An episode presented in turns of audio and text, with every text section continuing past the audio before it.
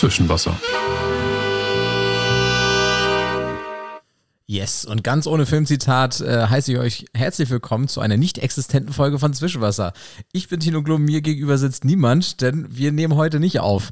Ja, was, was passiert, wenn man zwei Mitreißiger zwei Tage am Stück feiern schickt? Man kriegt zwei so brutale Kater äh, auf dem Sonntag raus. Äh, das ist dass beide nicht mehr in der Lage sind, ähm, eine Folge aufzunehmen. Ja, so war's.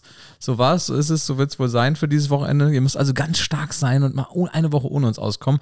Letzte Woche haben wir ja quasi doppelt und dreifach abgeliefert mit der überlangen Folge. Hört euch die einfach nochmal an, empfehlt uns weiter, geht durch die alten Folgen durch. Ähm, ich will das auch gar nicht zu lang machen hier. Ihr müsst einmal ohne uns auskommen. Nächste Woche sind wir wieder da. Bis dahin.